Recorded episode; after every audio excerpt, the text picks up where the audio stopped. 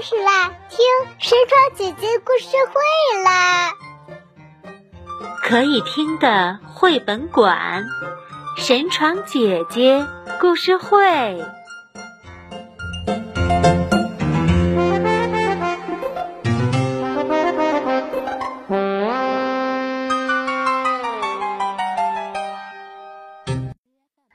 大家好，欢迎收听神床姐姐故事会。今天我要讲的这个故事啊，是北京的杨尚恩小朋友发到我的邮箱里的，名字叫做《森林谜案》。杨尚恩呢是五月三号的生日，在这里，神床姐姐祝你生日快乐，每天都能够健康快乐，天天向上。下面我们就来听一听杨尚恩小朋友是怎么说的吧。大家好，我是北京的杨尚恩。今天我给大家推荐一个故事，故事的名字是《森林迷案》。这个故事很有趣，而且里面的人物神犬探长和青蛙博士，他们都特别的机智勇敢，还都是动物专家。我很佩服他们。从这个故事里，我懂得了很多动物知识。下面就请陈昌姐姐给大家讲这个故事吧。谢谢杨尚恩小朋友的推荐，再次祝你生日快乐。另外呀，还有两位小朋友点播了这个故事，他们分别是广州的邹希瑶，还有兰州的李宇轩。在讲故事之后，也就是节目的最后呢，我们可以听到这两位小朋友可爱的声音。好了，话不多说，下面我们就来听这个故事吧。科学童话《森林谜案》，作者杨红英。出版社是长江少年儿童出版社。听山川姐姐讲故事了。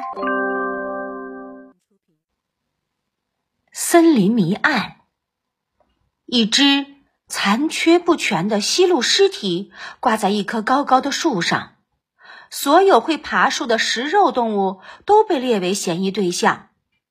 是狮子。还是豹子？到底谁是凶手呢？神犬探长总是在清晨六点起床。起床后，他总是坐在餐桌旁，一边等着他的厨师嘟嘟先生给他送来早餐，一边用一块绒布擦拭他那块印着“神犬”字样的精致勋章。你早啊，探长先生。青蛙博士不知在什么时候已蹲在了餐桌的那一头。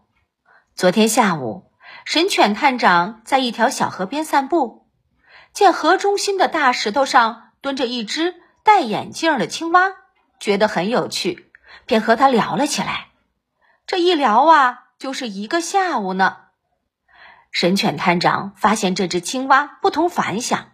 是个动物学专家，天上飞的，地上跑的，水中游的，他简直无所不知，无所不晓。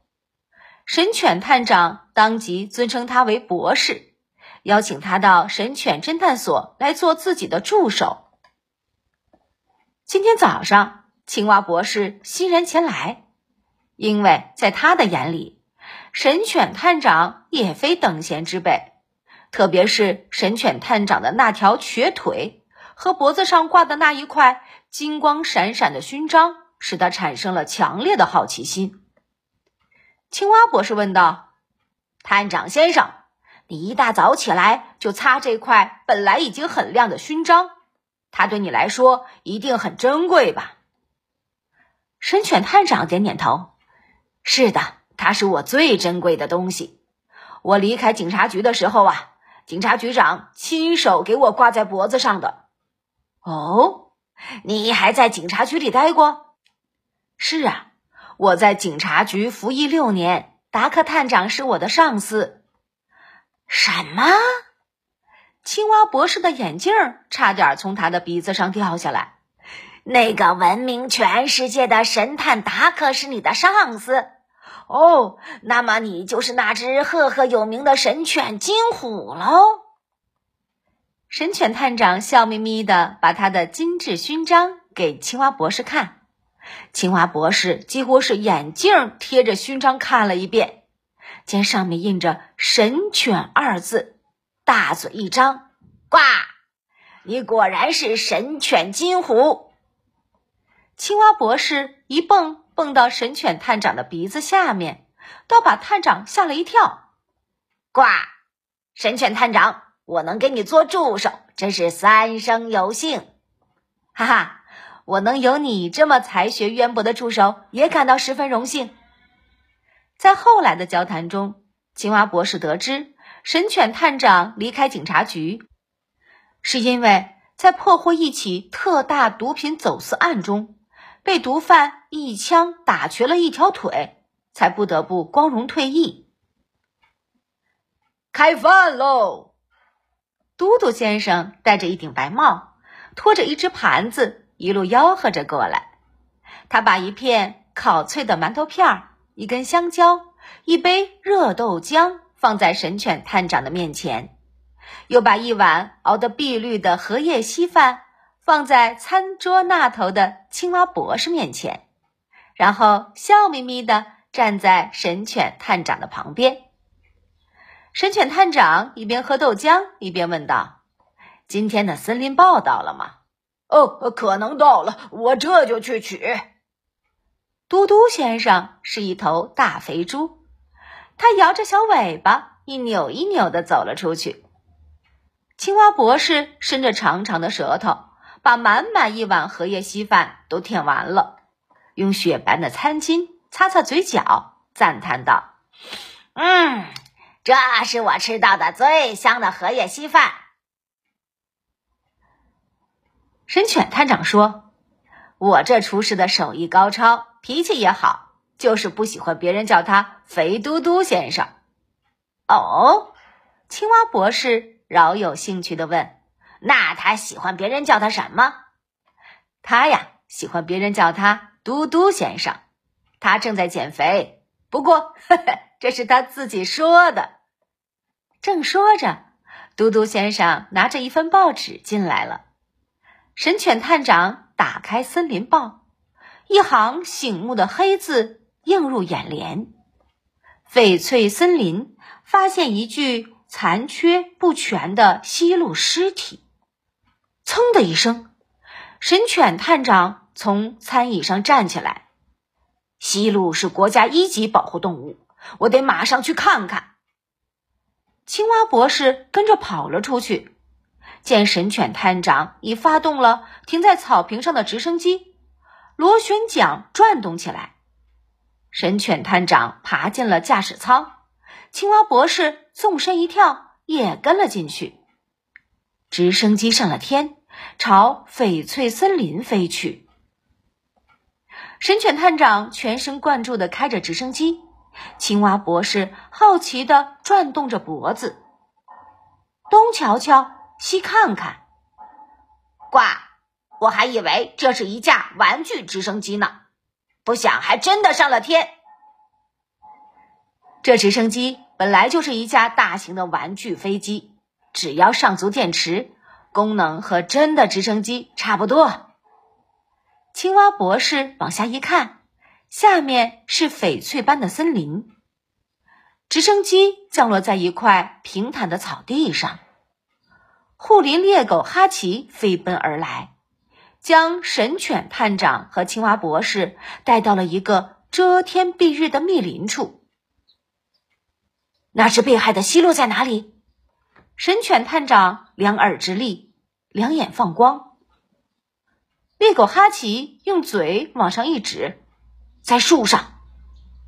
神犬探长一抬头，只见一棵。至少有十米高的树，在离地面六米高的树丫上，挂着一具血肉模糊的动物尸体。嗯，这么小，肯定是西鹿吗？因为神犬探长从来没有见过西鹿，所以这样问道。西鹿本来就是最小的一种鹿，体重不会超过两千克。青蛙博士。取出望远镜，一边看一边说：“嗯，棕褐色的皮毛，上面有白色的条纹，我敢肯定这是一只西鹿。猎狗哈奇迫不及待地说：“哦，这西鹿已被吃掉了一半，我想凶手一定是食肉动物。”当然，这毫无疑问。神犬探长点着头，若有所思。凶手到底是谁呢？会不会是老虎？猎狗哈奇一想到食肉动物，总是第一个就会想到老虎。昨天夜里，我听见老虎的叫声了。神犬探长想了想，果断排除对老虎的嫌疑。不可能是老虎，因为老虎不会爬树。这么一说，这个凶手是个会爬树的食肉动物。那狮子是狮子。猎狗哈奇又发表了自己的见解。神犬探长点燃了他的烟斗。以前在警察局的时候，他的主人达克探长遇到案情复杂时，就会拿出烟斗来点燃。嗯。也不会是狮子。猎狗哈奇急了：“为什么狮子会爬树啊？”神犬探长说：“这狮子嘛，一般是成群结队的活动，地上应该有狮群的足迹。你们看，地上有没有？”猎狗哈奇和青蛙博士都仔细的看了看地上，地上根本没有狮群的足迹。猎狗哈奇还不甘心，豹子，豹子可以爬很高的树，而且豹子是独来独往、神出鬼没的。神犬探长仍然摇头，豹子既凶狠又贪婪，这只西鹿还不够填它的牙缝呢，它不会留半只在树上的。半天没有说话的青蛙博士问猎狗哈奇：“呱，这附近有没有有水的地方？”嗯，有的，向南二百米远有一个小水塘。青蛙博士对神犬探长说：“我们去那里看看吧。”一边走，青蛙博士一边说道：“西鲁在夜间活动，机灵敏捷，善于隐蔽，是很不容易被捉到的。但是它特别怕水，只要落入水中。”就会卧地不起，需要很长一段时间才能恢复正常活动。说话间，他们来到了小水塘。神犬探长点燃了他的烟斗，在小水塘边走了几个来回，又在一浅水滩停留了很久。那里有搏斗的痕迹，依稀有些足迹也凌乱不堪。神犬探长用放大镜。对一个稍微完整的足印看了又看，说道：“这是一个高智商的凶手，他知道西路有这个致命的弱点，就把他赶到水塘里。”青蛙博士和猎狗哈奇都急切的问：“你知道凶手是谁了吗？”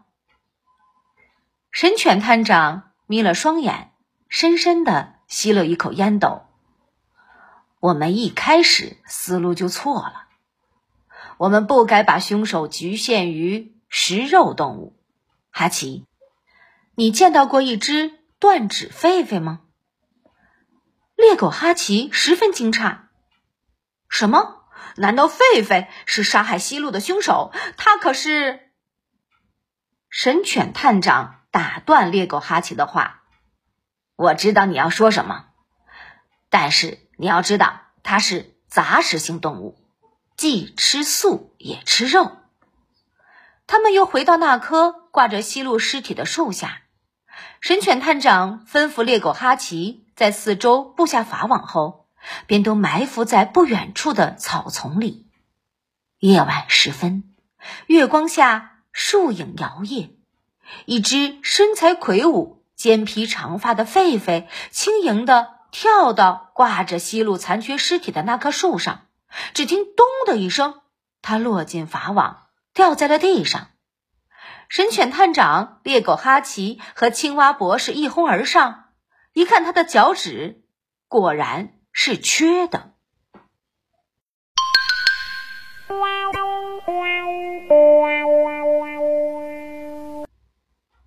好，小朋友们，森林谜案的故事就讲完了。哇，好有趣呀！我们知道了，哦，西路原来是很小的，而且呀，老虎不会爬树，狮子是成群结队的，哦，还有狒狒呀，它是杂食性动物。嗯，懂得了不少知识呢，是不是？非常感谢杨尚恩小朋友推荐了这个故事。小朋友们，如果你们也有喜欢的故事，就可以把故事拍下来发到我的邮箱里。另外呀，今天还有两位小朋友点播了这个故事，他们分别是邹希瑶和李宇轩。我们来听一听他们的声音吧。神床姐姐好，大家好，我叫李宇轩，我今年五岁了，我上幼儿园上的是中班。我给大家推荐个故事叫《森林谜案》，希望大家会喜欢这个故事。谢谢神床姐姐给我们讲这个森林一案的故事。大家好，我是张旭瑶，今年三岁。咏鹅，唐·贺知章。鹅鹅鹅，西上向天歌，白毛浮绿水，红掌拨清波。非常可爱的声音，是不是？小朋友们，如果你们也想点播故事或者是推荐故事呢，需要这样做。首先呢。关注一下神床姐姐的微信公众号，我的公众号是小种子口才的全拼，小种子口才的全拼。然后呢，呃，搜“神床姐姐”这四个字也是可以找到我的公众号的。之后呢，在公众号里输入“我想加入群”，我想加入群这五个字，就知道如何加入群了。在我的群中呢，每周都会有邀约点播，感谢您的参与。好了，今天的故事就到这儿了。我们下次再见吧。